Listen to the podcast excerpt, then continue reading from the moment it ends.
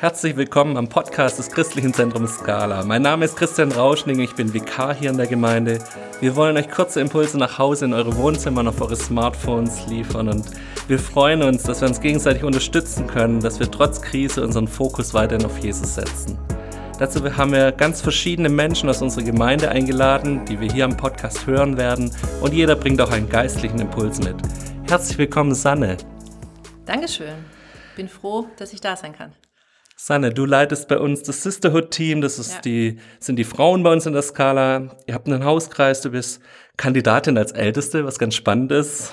Normalerweise hätten wir jetzt schon über dich abgestimmt, aber durch Corona wurde auch das erstmal verhindert. Beruflich arbeitest du im Controlling und in der Buchhaltung und leitest da eine ganze Abteilung in einer größeren Firma. Schön, dass ich dir ein paar Fragen stellen darf. Gerne. Sanne, wie hat Corona deinen Alltag beeinflusst? Ja, ich bin viel mehr zu Hause. Am Abend, äh, am Abend und am Wochenende mit Thomas. Wir haben keine Gäste. Wir fahren nirgendwo hin. Wir haben sonst immer recht viel auch abends Trubel gehabt. Äh, das ist jetzt alles weg. Äh, ansonsten gehe ich jeden Tag nach wie vor zur Arbeit, sitze im gleichen Büro, habe das gleiche Umfeld, aber trotzdem hat sich was verändert. Also viele Mitarbeiter und auch Kollegen sind halt im Homeoffice, sind nicht da. Äh, das Thema Corona beherrscht alles. Wir sind im Krisenmanagement. Es gibt viel zu organisieren. Äh, wir sind bisher nicht so äh, eingestellt gewesen, von zu Hause zu arbeiten. Von daher muss man Organisieren von mit welchem Computer geht's, wie ist es mit dem Bildschirm, wie kann ich skypen und diese ganzen Dinge, das sind wir gerade am Üben. Das hat sich verändert. Und ansonsten ist es auch meine Aufgabe, einfach für die Mitarbeiter da zu sein, sie zu beruhigen, zu ermutigen, ähm, ja, einfach schauen, wie können wir unsere Prozesse äh, anpassen, dass wir auch äh, ja, von zu Hause oder nicht alle am gleichen Standort arbeiten können. Dann telefoniere ich immer wieder mit Kollegen an anderen Standorten, um einfach zu hören, wie es ihnen geht äh, und einfach so ein bisschen Austausch zu haben, was uns, glaube ich, allen gut tut. Okay. Du hast mir erzählt, dass zu deinen Jobs es auch gehört, dass du eine Prognose abgeben musst. Du musst einschätzen, wie wird's weitergehen, was wird in den nächsten Monaten passieren, um auch da so eine Art Stresstest für euren Betrieb oder eure Gesellschaften zu schaffen. Erzähl mal ein bisschen, wie, wie macht man sowas? Wie geht es und in welche Richtung geht es, eure Prognosen? Ja, wir müssen ja einschätzen können, welche Risiken kommen auf uns zu, äh, reicht die Liquidität, wie sieht's vom Ergebnis her aus, äh, welche, was können wir uns noch leisten oder was nicht, äh, was fehlt im Endeffekt. Und äh, meine Aufgabe ist dann immer mit den Vorständen zusammen, die Prämissen festzulegen, wie planen wir überhaupt, was schätzen wir Bisher haben wir ja meistens immer die nächsten Monate, Jahre geplant und äh, versucht, möglichst genau ranzukommen. Und jetzt ist es eher so, dass wir in Szenarien denken und äh, das einfach mal durchspielen. Was passiert, wenn der Umsatz um so und so viel einbricht? Ähm, wie lange reicht äh, die Liquidität, was müssen wir machen. Aber wir denken im Moment eher nur in Monaten und auch nur in Szenarien, um die Effekte abschätzen zu können. Und ansonsten ist es so, dass wir wirklich Tag für Tag immer schauen müssen, welche Kunden schließen schon äh, oder nehmen noch ab. Wir haben auch Hamsterkäufe auch bei uns.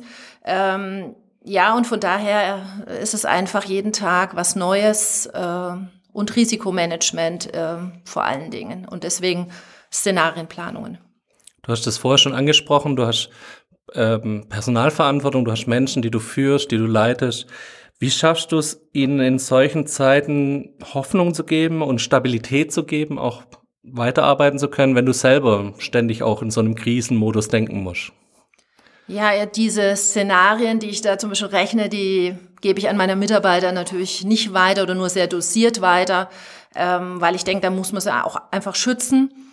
Und zum anderen nehme ich mir Zeit, rede viel mit ihnen, bin präsent, deswegen bin ich auch noch im Büro. Ich selber alleine könnte natürlich auch gut von zu Hause arbeiten, aber ich will einfach vor Ort sein, da sein, und ähm, ja, wir reden viel, wir schauen die Prozesse zusammen an. Ich versuche ihnen Dinge beizubringen, äh, wie sie von zu Hause arbeiten, können sie da selbstständig zu machen. Und da muss ich sagen, das macht dann auch richtig Spaß, wenn man so, weil jetzt auch die Offenheit da ist, Neues zu lernen. Und wenn die sich dann freuen, oh, ich habe was Neues gelernt, ich weiß jetzt, wie es geht, das ermutigt mich auch äh, und so ermutigen wir uns, glaube ich, gegenseitig und auch einfach in diesem Zusammenstehen und zusammen da sein oder ich Videoskype jetzt mit Mitarbeitern, die daheim sind, das haben wir früher nie gemacht und es ist auch schön wir haben auch gesagt, das machen wir auch, das muss wenigstens einmal am Tag auch sehen und nicht nur hören und solche Sachen, also und wir versuchen auch ab und zu mal zu lachen zusammen. Das ist auch wichtig. Das hilft in solchen Zeiten besonders.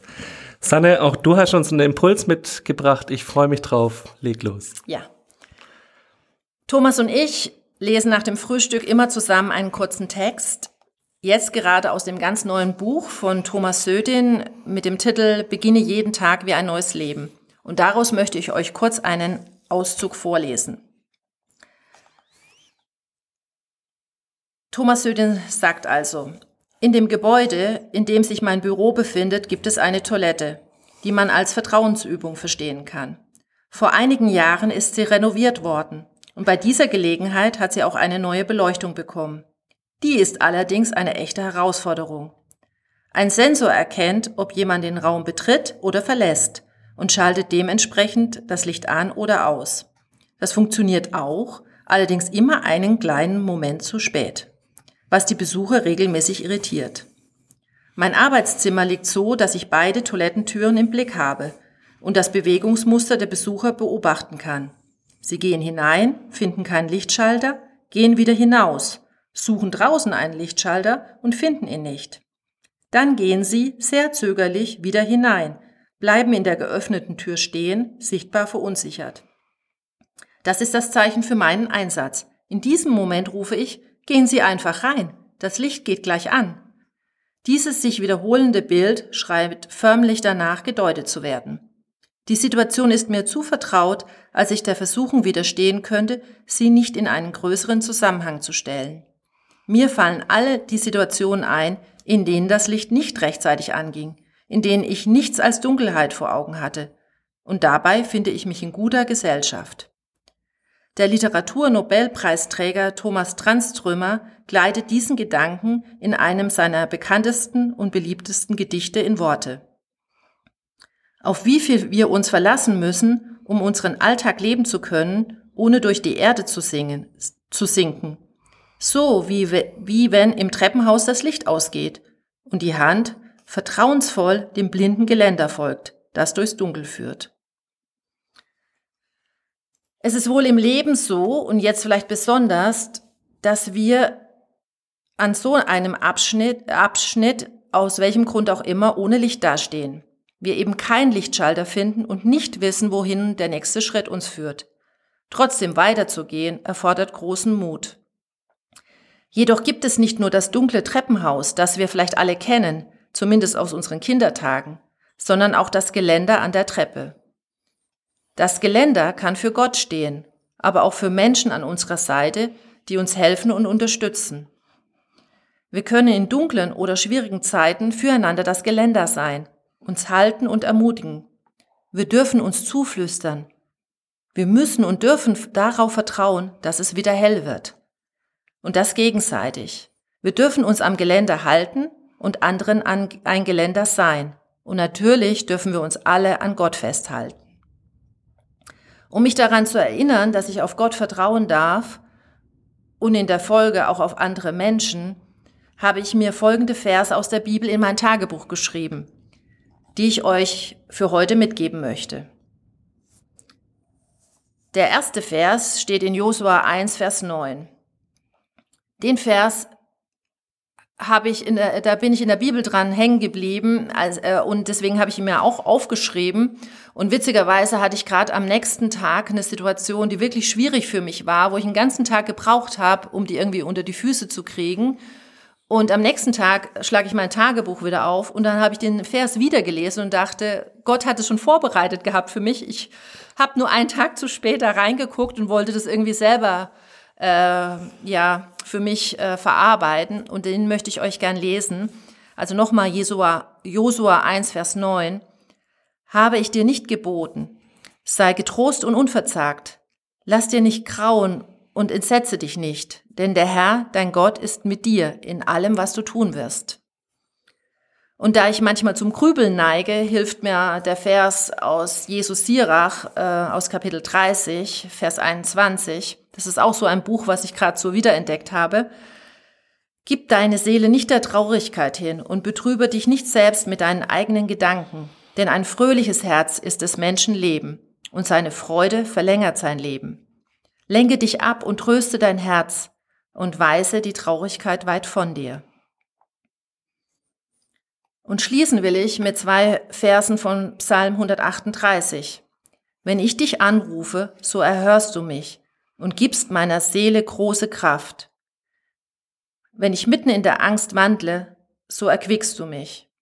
Und das, liebe Zuhörerinnen und Hörer, liebe Gemeinde, das wünsche ich euch wirklich, dass euch die Verse trösten, dass ihr getröstet seid, dass ihr füreinander Treppengeländer seid, dass ihr wagt, auch in der Dunkelheit Schritte zu gehen, am Treppengelände an der Hand unseres Gottes. Dazu, das wünsche ich euch wirklich und dass wir da jetzt gerade in der Zeit, wo wir uns nicht sehen können, nur hören, dass wir da ja einfach mutig bleiben und zusammenstehen.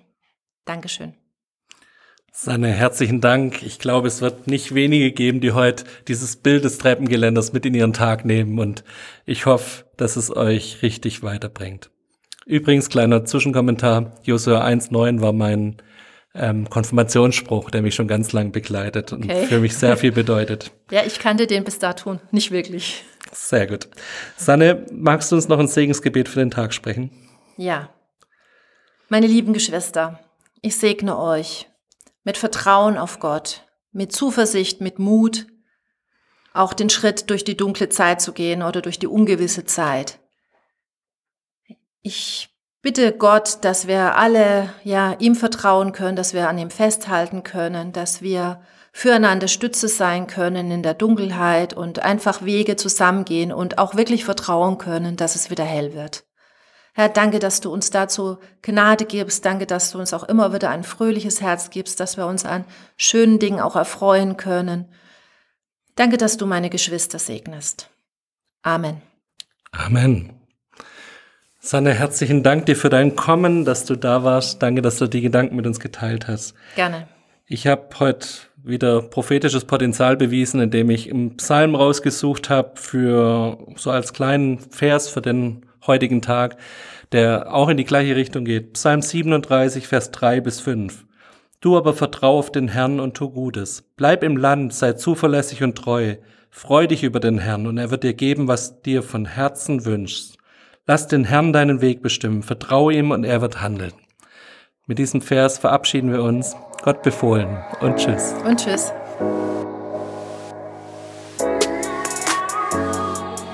Das war der Podcast des Christlichen Zentrums Scala. Für mehr Infos besucht unsere Homepage unter www.scala.church oder scala-schaundorf.de.